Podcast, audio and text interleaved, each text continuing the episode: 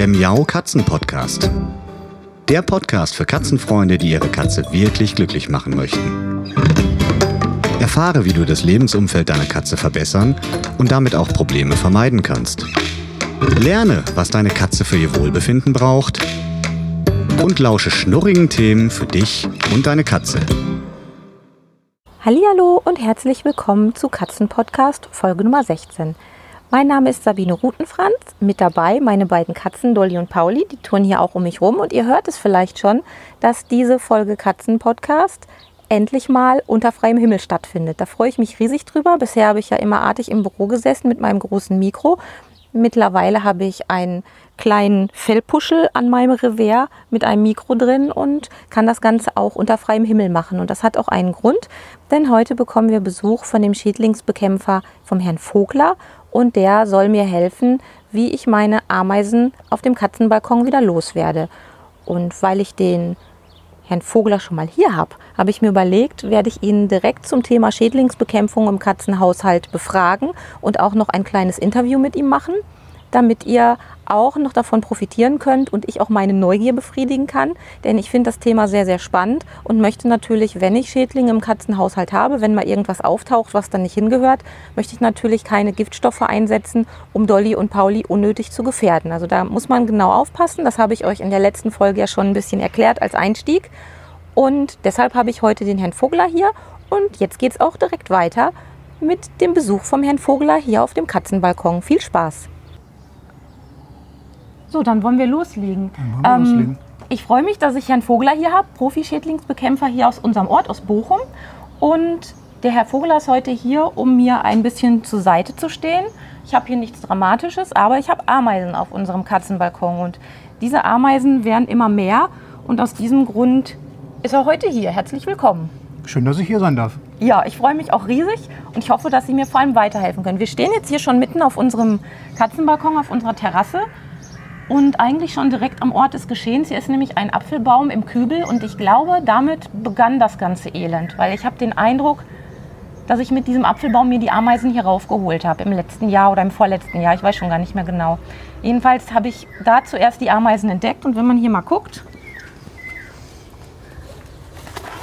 ich krabbel mit dem Herrn Vogler hier jetzt gerade in die Ecke, da sieht man, schon, sieht man schon welche und ich habe da auch heute zum ersten Mal so Löcher entdeckt, als ja. ob da quasi genau. Sie welche sich, schon sich breit gemacht haben. Sie haben sich, das ist, sieht nach der schwarzen Wegeameise aus. Und Sie werden das Nest in diesem Blumenkübel haben. Wahrscheinlich und zusätzlich. Das, ne? Ja. Und das Einfachste, was wir nachher sagen werden, ist, man sollte diesen Baum einmal umtopfen. Okay. Man geht damit nach draußen. Ja beseitigt draußen die Erde, dann können ja. die Ameisen sich ein neues Nest suchen oder sich einen neuen ja. Ort suchen. Man füllt hier neue Erde auf und dann hat man das ganze Problem beseitigt, ohne dass man irgendwas machen muss.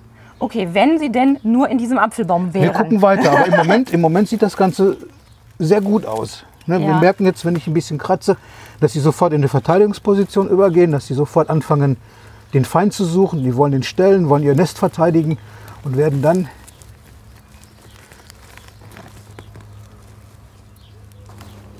alles dran setzen, mich zu vertreiben.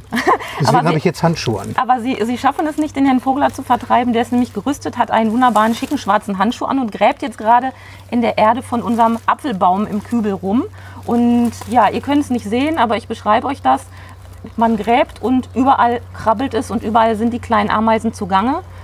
Und die wollen jetzt wirklich gucken, was da los ist. Und wir sehen, dass wir kurz vorm Hochzeitsflug stehen. Die kleineren Geflügelten hier sind die Männchen. Aha, okay. Größere Geflügelte wären die Weibchen. Diese ah, Tiere okay. paaren sich einmal in ihrem Leben. Hier komme ich jetzt in die Brutkammer, sehen Sie? Oh ja. Die paaren sich nur einmal im Leben, deswegen werden die heute nichts fressen. Man könnte jetzt also auch Köder hinstellen. Das wird nichts bringen, weil in der jetzigen Phase wird das, das nicht mehr weiter versorgt. Es sind nur noch die Arbeiterinnen. Ja.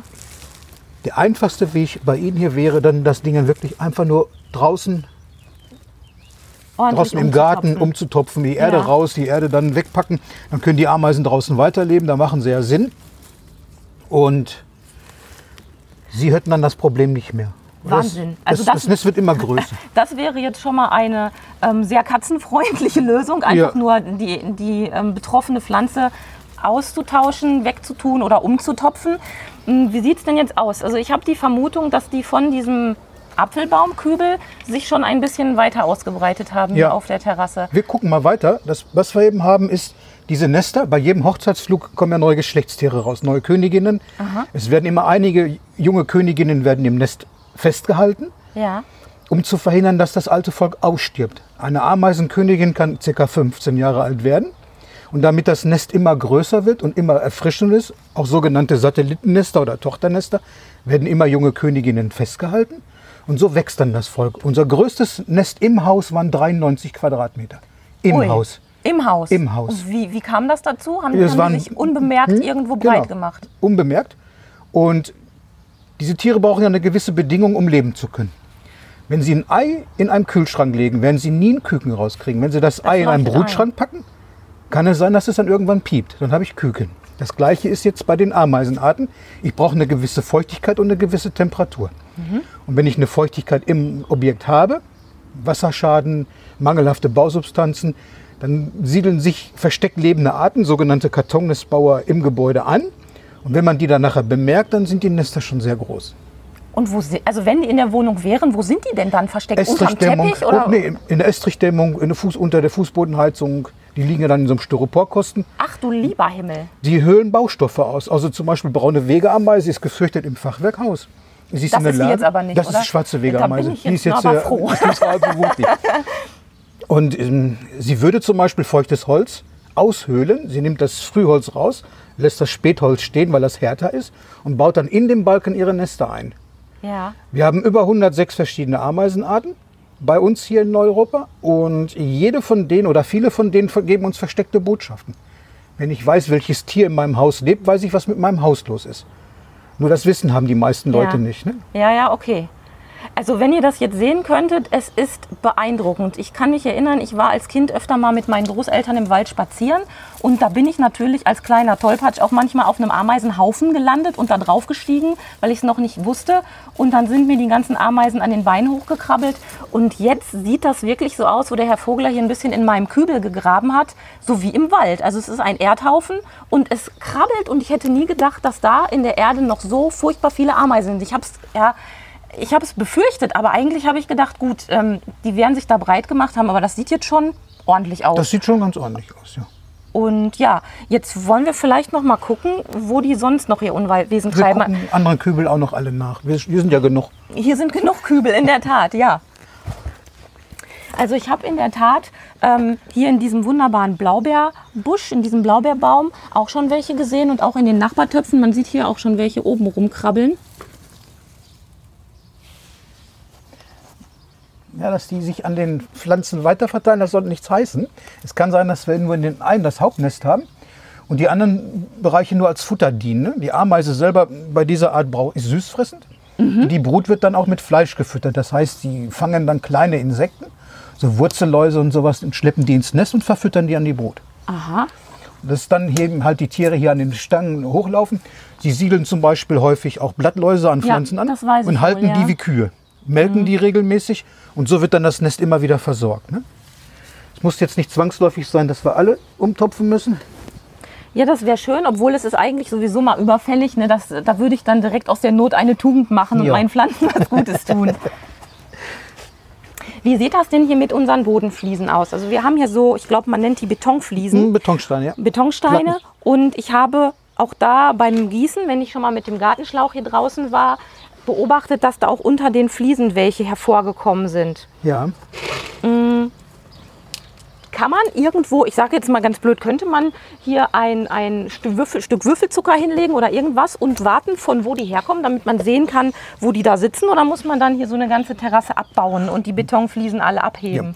Diese Nester wären, wenn dann flächig. Jetzt müssten wir einmal rausfinden, liegen die Platten auf ein Kiesbett oder wurden die auf Zementsäckchen oder sowas gelegt? Ich Wenn sie- meine, sie liegen auf Kies. Auf Kies. Ich Da kann es dann sein, dass unter den Platten ein Ameisennest sich befindet. Der Betonstein speichert die Wärme und der Kies speichert die Feuchtigkeit. Und dann Ja. bin ich wieder da, wo ich vorhin war. Ja. Ich brauche gewisse Bedingungen.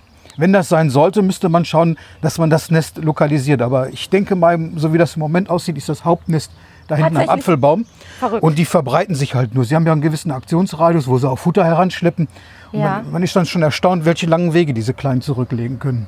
Ja, also mir tut es auch ehrlich leid. Ich bin kein Freund, der sofort alles immer platt macht. Aber naja, man muss ja trotzdem aufpassen, dass sie dann nicht durch Ja. die Wohnung ma- marschieren. Und ich hatte ja schon zwei, drei, vier, fünf Ja. Ameisen mal im Büro. Das war wirklich noch nicht so eine Straße. Aber da habe ich gedacht, na, jetzt muss ich da mal irgendwie tätig werden. Ameisen im Haus sollte man nie auf die leichten Schultern nehmen. Sie können, sie sind in der Lage, sich nachher in, in der Bausubstanz zu etablieren Mhm. und dann doch ganz schöne Schäden anrichten. Man ist erstaunt, welche Kraft die dann nachher haben. Ja.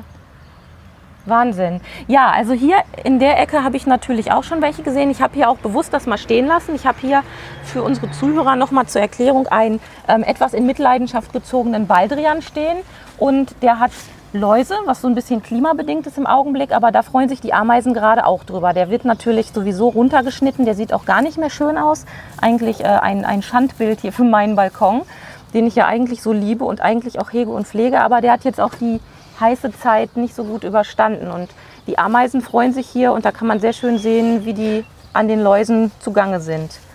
Ja, und der Herr Vogler, der kniet gerade neben mir. Wir krabbeln hier wirklich gerade so ein bisschen durchs Dickicht und brockelt hier ganz tapfer in der Blumenerde von allen kleinen Kübelchen herum und schaut sich an, ob da noch irgendwo andere Nester sind oder noch mehr Ameisen zu finden sind.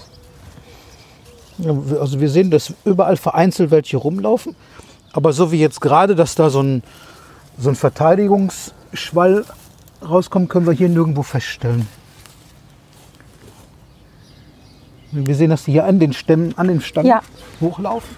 Heißt das denn, wenn die an den Blumenstämmen hochlaufen, dass dann auch zwingend da irgendwie ein Nest drunter ist? Nein, es kann durchaus sein, dass wir das drüben in den anderen Kübel haben, das Hauptnest. Und die Tiere halt einfach nur sich jetzt mit, mit Nahrung versorgen. Eine Ameise hat einen Sozialmagen, den sogenannten Kropf und einen eigenen Magen. Sie füllt den Kropf, bringt diesen Kropf nachher ins Nest, er bricht diesen und das wird dann an die andere Brut verteilt. Und an die Königin, die muss ja auch gefüttert werden. Ne, Aber hier merken wir jetzt schon, hier, hier kann schon Tochternest sein. Aha, okay. Weil wenn ich jetzt hier rumprockel, es wird mehr. Okay, also so kann man das quasi testen, indem man einfach mal am besten mit einem Handschuh ein bisschen in der Erde bohrt und popelt. Und wenn man merkt, dass da unten drunter dann doch noch mehr Ameisen hochkommen, dann ist die Wahrscheinlichkeit gegeben, dass dann noch ein Nest Ja. ist. Weil es, bei jedem Hochzeitsflug kommen ja neue Königinnen und die suchen sich halt auch nur noch irgendwo einen Platz. Hier, da sieht man das. Hier kommen sie raus. Und wie gesagt, vorhin auch erwähnt, die werden von anderen Ameisen festgehalten und so entstehen dann sogenannte Tochternester. Und das Ganze ist dann nachher eine große Familie, die diesen Balkon dann nachher bevölkert. Ja, großartig. Ja. Wie ist das denn, wenn ich jetzt in, ins Gartencenter gehen würde? Das ist wahrscheinlich so der erste Gedanke, den jeder ja, normale Mensch so hat. Geht da in die Giftabteilung und sagt so, ich habe Ameisen und da gibt es ja diese Pülverchen, die man anrühren kann zum Ja. Gießen, speziell für Pflanzen, Ja. um sich, ich sage jetzt mal, vielleicht auch ein bisschen, um sich bequem zu machen und um sich das Umtopfen zu ersparen. Aus meiner Sicht besteht da ein Risiko für die Katzen. Wenn die zum Beispiel das Gießwasser, was unten im Topf wieder rauskommt, Hallo Krähe, Ja. ähm, was dann unten wieder rausläuft, wenn Ja. die das trinken würden. Da gibt es doch sicherlich kein Gießmittel, Spritzmittel, was für uns Normalmenschen, für uns Laien gedacht ist, was ungefährlich ist für Katzen, oder? Gibt es da irgendwas? äh, es kommt drauf an. Also die meisten Insektizide funktionieren überwiegend nur bei Insekten. Natürlich, wenn ich das jetzt missbrauche, indem ich halt davon trinke oder mir meinen Körper damit einreibe, kann mein Körper darauf reagieren. Ähm, sinnvolle Schädlingsbekämpfung ist eigentlich im- immer diese, bestimme das Tier, was du findest. Das ist ja für uns auch schon Das sehr schwierig. also ich, ich hätte jetzt keine Chance gehabt. Ich habe mir echt Mühe gegeben. Ich habe mir eine Lupe genommen, habe mir die Ameisen angeguckt und habe nur gedacht, ja, Ameise. Ameise, habe auch ja. ihnen schon am Telefon gesagt, die sind klein. Ich würde sagen eher schwarz als Mhm. irgendwie andersfarbig. Aber da hört es dann auch schon auf bei mir. Also Und jetzt sind nur Insektizide alleine würde ja nichts bringen. Wir würden jetzt dieses eine Volk abtöten. Bei Ameisen läuft alles über Geruch. Andere Ameisenvölker würden jetzt merken, aha, das Revier von der Familie Meier ist jetzt frei, dann zieht Schmidt ein. Dann bekämpfen, ja, dann bekämpfen sie irgendwann die Familie Schmidt, dann kommt die Familie Kalinowski. Das Nee. heißt, sie würden immer wieder versuchen, diese ne- alten Nester zu besetzen. Das ist ja Das verrückt. läuft bei denen überwiegend über Geruch. Alles läuft über Das Geruch. heißt, eigentlich ist dann das Austauschen der Erde sowieso zwingend notwendig, um nachhaltig da auch zu verhindern, dass neue Völker nachrücken. Richtig, genau. Das ist ja verrückt. Das hätte ich nie gedacht. Wir haben jetzt hier zum Beispiel auch hier in dem kleinen Topf, Sie sehen, ich habe da gerade rum, auch er bewegt sich schon. ne? Hier kommt jetzt gerade richtig was raus. Hier. Ja, hier. ja. Das heißt, Sie haben also mehrere kleine Ameisennester, die aber zu einer großen Familie gehören. Wie goldig. Ja, so Großfamilien halt, ne? Ja, verstehe. Wie weit können die denn Nester, fremde Nester oder leere Nester riechen, wenn Sie sagen, das funktioniert über Geruch? Wir wohnen jetzt hier oder der Balkon Mhm. ist erste Etage und jetzt würde ich mal sagen, kommen die dann darauf gekrabbelt von unten Ja. aus dem Garten? Es ist so, dieses Ameisenvolk, das hier auf dem Balkon ist, oder die verteidigt ja ihr Revier auch gegen andere eindringenden Ameisen. Ja. So wie wir das früher auch gemacht haben, unsere Grenzen abgesichert haben, so machen das halt die Tiere auch. Und wenn jetzt andere Völker merken, aha, da drüben gibt es keinen Widerstand mehr, dann schicken die, dann kommen sogenannte Speer, so Scouts, die gucken sich das Ganze dann mal an und suchen dann. Das sind so die Einzelnen, die man vielleicht mal sieht. Das sind, ja, genau. Es kommt dann immer erstmal so ein, das ist wie beim Militär, es gibt dann immer erstmal so ein, so ein kleiner Stoßtrupp vorgestickt. Ein Sp- okay. ne, Wenn die nicht wiederkämen, was machen die dann? Sagen die, oh, Ja, dann schicken gefährlich? die irgendwann oder? noch mal einen los und gucken, warum der nicht wiedergekommen ist. Ne? Ich Also, habe das mal äh, gehört, ich glaube als Kind, so nach dem Motto, wenn du eine Ameise tot machst, dann kommt die nächste nach und holt die ab, Ja, die, transportiert die, ab. ja, die werden gefressen dann. Ne? Okay. es kommt nichts das ist ja um. praktisch. Ja, es kommt nichts um da. Ne? Also da muss man halt einfach gucken. Nur halt so viel, so große Denkprozesse haben diese Tiere eigentlich nicht, zumindest in die Forschung, die wir bis jetzt haben. Es läuft viel über Instinkt und Geruch überwiegend. Und Ja. Ähm, das heißt also, erste Etage ist kein Problem, Ist das kein würden die Problem. riechen. Zweite, Ja. dritte Etage? na, dann hört es irgendwann auf. Das, was wir eben haben, ist, die, Hoch die, die Geschlechtstiere, die haben ja Flügel. Ah, ja, Deswegen ja. Mhm. den Hochzeitsflug. Und dann können diese Königinnen zugeflogen, um, das kann die 10., das kann die 28. Etage sein. Sie muss nur einmal einen Platz finden, der ihr optimal erscheint, der Königin. Dann legt sie die ersten 50 Eier, ein paar davon frisst sie. Und wenn die ersten Arbeiterinnen schlüpfen, bleibt sie irgendwann nur noch im Nest. Sie ist nur noch eine Brutmaschine, sie legt nur noch Eier. Idealbedingung wäre trocken, Erde. Na, feucht. Wir brauchen eine Feucht. gewisse Feuchtigkeit. Okay. Ne? Und Temperatur, so wie jetzt. Jetzt haben wir es so ein bisschen feucht warm. Wir haben schöne Temperaturen. In der Erde, in den Blumenkübel, die werden ja ab und zu auch mal gegossen, habe ich also ein Milieu, was eigentlich optimal ist.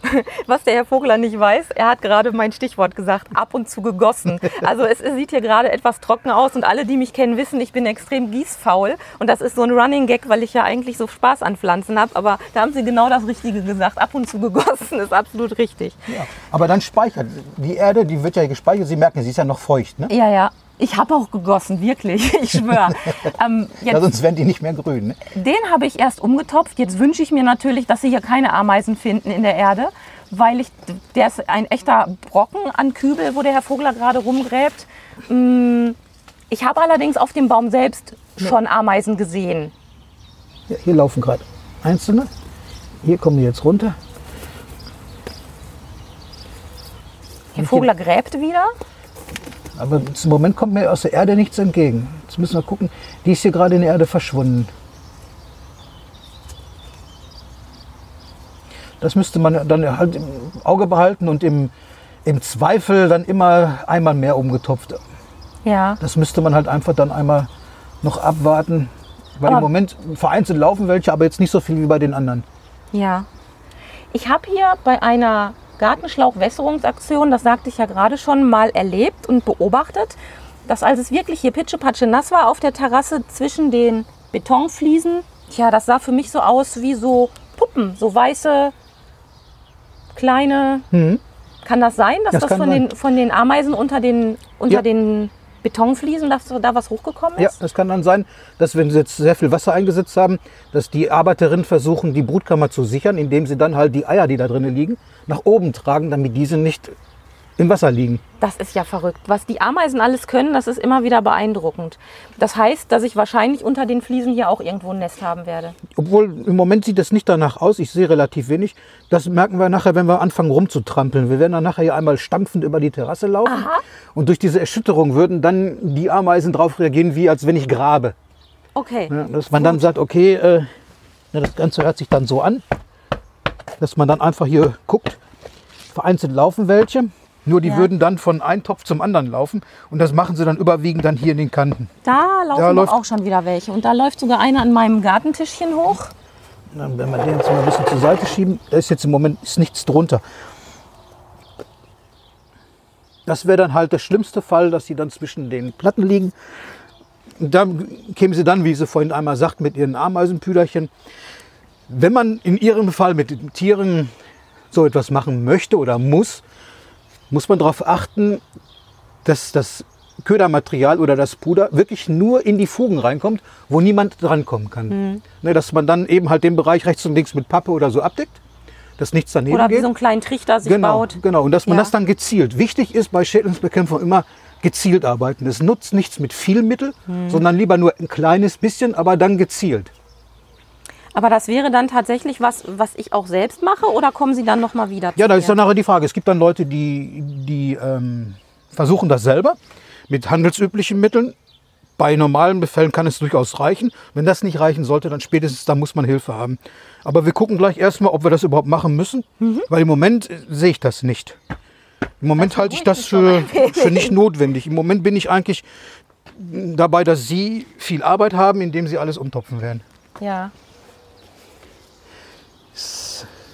Okay, das ist äh, der Wink des Schicksals für meine Pflanzen, die es zum größten Teil ja wirklich auch nötig haben, schon wieder mal umgetopft zu werden. Finde ich zwar nicht schön, dass ich da jetzt ein bisschen Zeitdruck habe, aber ist ja manchmal auch nicht schlecht. Dann bemüht man sich, das möglichst schnell zu machen. ja, Herr Vogler gräbt jetzt gerade in meiner Pfefferminze rum, in einem anderen großen Kübel mit einem Bäumchen, das, was ich hier stehen habe. Und das ist zum Beispiel was eigentlich naheliegend ist, aber was ich jetzt nicht gemacht hätte, um zu gucken, ob da ein Nest ist. Aber wenn man das weiß, kann man ja wirklich ähm, schon mal ein bisschen bohren und dann weiß man, wie arg es wirklich um seine Ameisen, ja, um seinen Ameisenbefall gestellt Genau. ist. Bei dieser Ameisenart ist das verhältnismäßig einfach. Wir haben die schwarze Wegeameise, dafür können wir die Nester finden. Diese Kartonnestbauer, diese versteckt lebenden Arten, die sind sehr schwer zu finden. Da ist das Ganze dann auch für uns mit, mit viel Aufwand verbunden, dass wir eben lange suchen müssen. Es gibt dann Tiere, die leben in unserer Esstichdämmung, in, in Deckenbalken, die durchgefault wurden. Und die, das dann nachher zu finden, ist das Schwierige. Ne? Was ist denn mit diesen ganzen Hausmittelchen? Mir fällt da ein. Ich habe ja viel gelesen und gegoogelt. Das Internet ist ja randvoll mit solchen Sachen und man hört ja auch von Freunden, Bekannten, Verwandten Ja. immer mal so Tipps und Tricks. Die Kreidelinie, die berüchtigte. Was Ja. ist mit der Kreidelinie, Also- die man durch, ich muss es kurz erklären, also es gibt äh, so Geschichten, ich weiß jetzt noch nicht, ob die stimmen oder nicht, dass man einen, eine Linie mit Kreide durch die Ameisen Straße, wenn man denn eine hat, die jetzt zur Fensterbank raufgeht, ziehen soll und das soll angeblich die Ameisen umleiten. Stimmt das? Kann man das machen? Sie würden dann in dem Moment die Duftspur einmal kurzzeitig blockieren.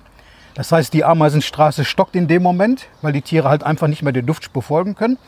Es gibt einen großen Stau, wie wir den bei uns auf der A40 ja alle kennen. und es kommt dann irgendwann kommt sogenannte Kundschafter, die gucken, was dann los ist und legen dann eine neue Duftspur. Das heißt, die Ameisenstraße wird verlagert. Das heißt, die, ich sehe nicht mehr, aha, dass sie in der und der Stelle gehen, sondern sie kommen dann nachher an einer anderen Stelle raus. Es Also es muss ist- nicht immer vom Vorteil sein, dass Es sie woanders rauskommen. Ja, das glaube ich. Das heißt, das ist mehr so eine äh, Momentaufnahme, dass Ja. man denkt, man hat sich damit geholfen, aber wirklich helfen tut es nicht. Nee, man, Hauptsache, viel- für viele ist es wichtig, dass sie was tun. Ja, Ne, ja, dass ich das jetzt ist einmal klar. sag, hey, ich- was ich tun, hab denen jetzt was was man gezeigt. schnell machen kann. Ja. Was ist mit Backpulver? Das Backpulver, damit töten sie nur die einzelne Arbeiterin. Die frisst davon. Das Backpulver kommt mit dem Magen, mit der Feuchtigkeit des Körpers in Berührung. Der Körper platzt auf. Die einzelne Arbeiterin ist tot. Wenn sie das jetzt so machen, dann kommt irgendwann so ein Kundschafter und sagt zur Königin, pass mal auf, da oben ist einer, der streut andauernd Backpulver. Es sind andauernd welche von uns tot, du musst mal mehr Eier legen. Nach ein paar Tagen hat die Königin das Ganze wieder kompensiert. Es ist dann wieder so, ich habe etwas getan, den habe ich es gezeigt, aber effektiv bringen tut es nichts. Dann gibt es ja noch die Möglichkeit, diese Ameisenköderdosen zu verwenden. Die kennt Ja. wahrscheinlich jeder von uns, von unseren Hörern. Mm, Wie sieht es denn damit aus? Also ich habe mich immer gefragt, ich habe die auch schon mal eingesetzt, auch in einer anderen Wohnung, wo ich auf dem Balkon Ameisen hatte. Ich weiß irgendwie nicht so richtig, wo ich die am besten hinstellen soll. Und ich habe das auch schon ganz oft in Restaurants gesehen, dass äh, die da eine Ameisenecke hatten, die zum Garten grenzte, wo dann die Ameisen gewandert sind und dann haben die da ihre Ameisendose hingestellt. Aber ich hatte immer das Gefühl, so richtig hat das nicht geholfen. Lockt man die dadurch nicht noch mehr an, wenn man so eine Dose hinstellt? Es kommt drauf an. Also, wie vorhin erwähnt, es gibt über 106 verschiedene Ameisenarten und die fressen nicht alle das Gleiche. Wenn ich jetzt zum Beispiel jemanden habe, der kannibalisch lebt oder mehr auf Fleisch fokussiert ist und ich komme mit einer süßen Ameisenköderdose da an, die wird ihn keiner annehmen. Ja. Das zweite ist, diese Dosen trocknen irgendwann aus. Warum soll das Tier da hingehen? Der Köder ist ja unattraktiv. Mein Köder muss ja immer besser sein, wie das Futter, was das Tier eigentlich findet. Das ist die Kunst dabei. Diese normalen handelsüblichen Köderdosen, die können bei einzelnen Ameisenarten funktionieren, bei diesen versteckt lebenden Arten in der Regel nicht mehr. Da braucht man Eigentlich professionelle Hilfe. Wenn man zum Beispiel ein Problem mit Ameisen hat, sollte man ein paar Ameisen einfangen, zum Schädlingsbekämpfer seines Vertrauens fahren und den einfach fragen, erstmal, was ist das für eine Ameisenart? Dann und Sie können die echt so erkennen, das finde ich total es faszinierend. Dauert, es dauert ein bisschen, weil die sind ja auch für uns sehr klein und es gibt gewisse Merkmale, die machen uns die Sache, die Bestimmung ziemlich schwierig. Aber die meisten Arten, die böse werden können, die kennen wir eigentlich. Ne? Mhm. Wo man dann sagt, okay, ich jetzt diese braune Wegeameise habe, sie hat zwei Farben, sie ist eigentlich relativ einfach zu erkennen. Nur wenn ich die beim Kunden feststelle, dann kann ich zu dem Kunden schon vor Ort oder im Geschäft oder im Büro sagen, pass auf, du hast ein Riesenproblem. Belest dich, ja. Heute durch Internet kann man das ja. sagen. Es ist die und die Ameisenart. Und dann kann, ich, kann viele Leute dann schon sagen, okay, pass mal auf, ich brauche wirklich professionelle Hilfe. Ne? Hm, verstehe. Und die Ameisenköderdosen, doch zum Beispiel, viele Katzen spielen damit auch gerne. Ja. Also das heißt, die Dose steht nicht mehr da, wo ich sie hingestellt habe, sondern sie fliegt irgendwo rum, wo sie nicht mehr hilft.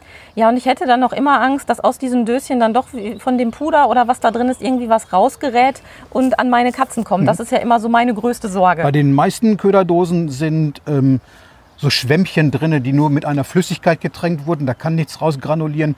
Bei etwas besseren habe ich ein, auf Honigbasis. Die können funktionieren und da glaube ich nicht, dass die Katze da groß rangehen wird, wenn ich sie vernünftig hinstelle. Ich darf sie natürlich nicht so hinstellen, dass jeder jederzeit da drankommt. Ne? das macht die Sache immer schwieriger. Ich habe gelesen, diese Köderdosen dürfen eigentlich gar nicht draußen aufgestellt werden. Gibt es da Unterschiede? Oder es dass sie draußen nicht funktionieren aufgrund der Feuchtigkeit? Das hat einmal Sachen? was mit Feuchtigkeit zu tun und es gibt auch zu viele andere Tiere, die da dran gehen. Wenn ich einen süßen Köder habe und ich stelle ihn mhm. draußen hin, dann geht alles Mögliche dran. Kellerasseln, nützliche Insekten, die dann vielleicht davon abgehen. Ähm, und draußen ist diese kleine Köderdose auch relativ schnell leer. Das heißt, ich würde nicht den, die, das Ziel führen, ähm, ich töte mein Ameisenvolk, sondern ich töte irgendwelche Insekten, die, die nie reinkommen würden. Also mhm. Kellerassel. Das heißt also für uns nochmal zusammengefasst, erstmal, wenn ich auf dem Balkon oder auf der Terrasse Ameisen habe, durch Trampeln, was wir jetzt hier mal machen, versuchen ja. zu sehen, ob die unter den Fliesen sind.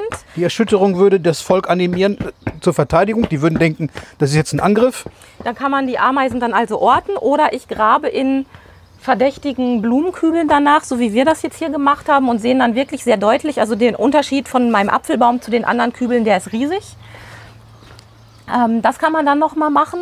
Ja, und im Zweifelsfall ähm, kann man dann tatsächlich mit Pudern und solchen Mitteln die Ameisen bekämpfen, sodass sie dann nicht mehr wiederkommen. Wie ist denn das, wenn ich die jetzt mit, mit einem Giftstoff bekämpft habe? Habe ich dann da nicht auch wieder das Problem, dass der Geruch der Ameisen wieder neue Ameisen anlockt? Ja, genau. Also das ist dann fast ein bisschen nur eine vorübergehende es Lösung. Ist meistens nur eine vorübergehende Lösung. Und jetzt bei offensichtlichen Ameisenarten wie jetzt hier kann ich ja mir ganz einfach behelfen, indem ich die Kübel nehme, die befallen sind mhm. und die einfach nur umtopfe. Dann brauche ich A, kein Geld ausgeben für mhm. und ich, ich habe eine biologische Art und Weise der Schädlingsbekämpfung durchgeführt. Ja, ja. Bei diesen verstecklebenden Arten, ähm, die geben uns eine Botschaft da muss ich auch gleichzeitig die Lebensbedingungen abstellen. Und zwar ist es meistens die Feuchtigkeit. Mhm. Diese versteckte Feuchtigkeit, Baufeuchte im Gebäude, wenn ich zum Beispiel ähm, ein Haus aus der Gründerzeit habe, um 1900 gebaut und ich habe immer wieder Ameisen im, im, zweiten oder dritten Obergeschoss, dann müsste ich mir ernsthaft die Frage stellen, welche Botschaft gibt mir denn das Tier? Wie kommt mhm. ein Tier, was draußen lebt, zu mir rein? Und meistens ist es so, dass wir dann da Bauwerkschäden finden. Sonst ja. wäre sie nicht da. Jetzt bei Ihnen, Sie, sie wohnen in gottesfreier Natur hier, ist so schön. Äh, das ist ein Zufall, dass sie die gekriegt haben, zugeflogen. Ja. Das ist jetzt harmlos hier. Ne? Ja, das beruhigt mich schon mal sehr. Ähm, wenn ich jetzt auf einer ebenerdigen Terrasse, da habe ich nämlich auch eine Frage von einer Katzenhalterin bekommen, durch Zufall jetzt, deshalb bin ich auf das Thema auch in doppelter Hinsicht aufmerksam geworden. Die sagt, oh Gott, ähm, die sind jetzt auf meiner Terrasse unten und die gehen jetzt schon ins Haus rein. Da habe ich ja jetzt nicht wirklich die Möglichkeit, ähm, ja mit den, mit den Köderdosen auch was anzustellen. Das heißt, da muss ich auch direkt vor meinem Hauseingang wahrscheinlich gucken, vor meiner Terrassentür ja. genau gucken, wo ist denn das Nest, wo kommen die her? Und dann vielleicht auch, wenn die in der Erde sind, versuchen, die auszuheben. Macht man das dann draußen auch mit das, einem riesigen Schaufel, so stelle ich mir das ja, vor? das kann man machen. Oder eben halt wirklich dann, wenn ich so eine süßfressende Art habe, wie Sie jetzt hier zum Beispiel haben, die eine offensichtliche Straße macht, von draußen zu mir rein. Und die dann halt in der Küche oder wo auch immer rumrennen, da könnte ich im Köderverfahren arbeiten nur die Boxen dann wieder so hinstellen, dass keine Kinder oder Haustiere da dran kommen. Mhm. Dann kann ich eben arbeiten, nur dann brauche ich einen langen Atem. Ich muss das Nest von hinten raus töten. Ja. Eine Königin ist ungefähr 10 bis 15 Mal größer wie eine normale Arbeiterin. Wie sehen die denn aus? Ich glaube, ich habe die noch nie so. Das ist jetzt nicht. zu beschreiben. Sehen die aus wie eine Riesenameise? Die sehen aus wie eine Riesenameise, nur der Hinterleib ist, ist extrem groß. Also ah, doch, dann habe ich die, glaube ich, schon mal gesehen. Und jetzt im Moment Hochzeitsflüge. Die großen Geflügelten sind die Weibchen, die kleineren Geflügelten sind die Männchen. Ja. Ja, die haben wir gerade im, im, in der Apfelbaumerde. Genau, haben genau. wir diese ähm, kleinen gesehen. Da könnte man als Laie auch fast vermuten, das ist irgendwie eine kleine Fliege oder so. Aber ja. wenn man genau hinguckt, dann kann man die doch ganz schön zuordnen. Ja, dann würde ich sagen, machen wir jetzt mit dem Thema erstmal Feierabend. Wir haben schon eine ganze Weile über dieses Thema gesprochen und im nächsten Teil werden wir uns dann nochmal anderen Schädlingsfragen widmen. Ja, und ich hoffe, dass ihr zu Hause eure Ameisenprobleme mit unserer Hilfe ein bisschen in den Griff bekommt und wisst, wo ihr ansetzen sollt. Bis dann. So, unser Profi-Schädlingsbekämpfer ist gegangen. Ich sitze jetzt hier etwas verdattert und geflasht nochmal auf dem Katzenbalkon und lasse dieses Wahnsinnsgespräch, diese ganze Zeit, die ich mit dem Herrn Vogler gesprochen habe, nochmal Revue passieren ja, und ich bin echt ein bisschen platt. Das wird euch wahrscheinlich ähnlich gehen. Deshalb gibt es ja auch zwei Teile von diesem Thema, damit ihr euch das nicht alles an einem Stück anhören müsst. Das ist wirklich ein bisschen viel. Aber was ich euch noch zum Abschluss dieser Folge mit auf den Weg geben möchte, ist etwas, was ich vorhin vergessen habe. Da habe ich mit dem Herrn Vogler gerade beim Rausgehen noch drüber gesprochen. Und zwar das Thema Flohbekämpfung. Eigentlich ja ein Thema für den Tierarzt. Das ist auch richtig und gut so. Also der erste Weg führt immer erstmal zum Tierarzt. Aber wenn man Flöhe auf seiner Katze hatte und die partout nicht weggehen wollen, dann ist es gar nicht so unwahrscheinlich, dass die Flöhe sich irgendwo im Haushalt breit gemacht haben. Und da habt ihr sicherlich auch schon viele Tri Tricks und Kniffe gehört, was man da alles tun kann. Besprühen und einfrieren und abkochen und abdampfen und, und, und. Aber wenn man da feststellt, dass die Flöhe immer und immer wieder kommen und die Katze eigentlich dauernd unter Flohbefall zu leiden hat und ihr dann wahrscheinlich auch irgendwie, dann kann man durchaus nochmal überlegen, ob man nicht den Schädlingsbekämpfer hinzuzieht, denn der hat nochmal andere Möglichkeiten und vor allem auch giftfreie Möglichkeiten. Herr Vogel hat mir nämlich gerade gesagt, er könnte zum Beispiel in so einem Fall mit einer Art Wärmekammer vorbeikommen und kann dann betroffene Liegeflächen, die man vielleicht alleine gar nicht mehr so ja, floh sauber bekommt, so nenne ich es jetzt einfach mal salopp, ähm, könnte die dann da reinstellen und könnte die ganzen ähm, Floheier und was da alles vielleicht drauf ist, durch Wärme behandeln oder mit Wärme behandeln und so den Flöhen den Chaos machen.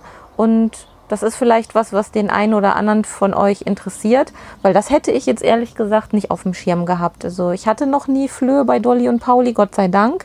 Ich weiß aber, dass es auch Wohnungskatzen treffen kann, wenn man die Flöhe irgendwie mit reinbringt oder wenn man mal einen Hund zu Besuch hat, der so ein Floh mit nach drinnen gebracht hat. Also da sind wir auch nicht vorgeschützt. Aber das ist nochmal eine schöne Überlegung und beruhigend zu wissen, dass wenn man es nicht alleine schafft und auch mit Hilfe des Tierarztes nicht schafft, dass man dann echt nochmal einen Schädlingsbekämpfer hinzuziehen kann, der einem dann da ganz professionell zur Seite steht und sogar ohne Gift das ganze Thema beenden kann. Das ist doch eigentlich nochmal eine frohe Botschaft zum Ende dieser Folge. Ja, und damit entlasse ich euch heute. Ihr habt jetzt, glaube ich, genug gelernt und ich freue mich schon auf die nächste Folge mit euch. Bis dann. Das war eine Folge des Miau Katzen Podcasts von Sabine Rutenfranz.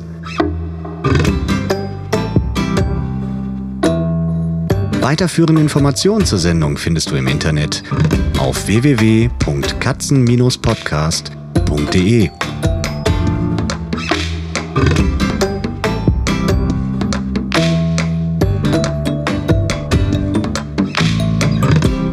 Und jetzt aus die Maus.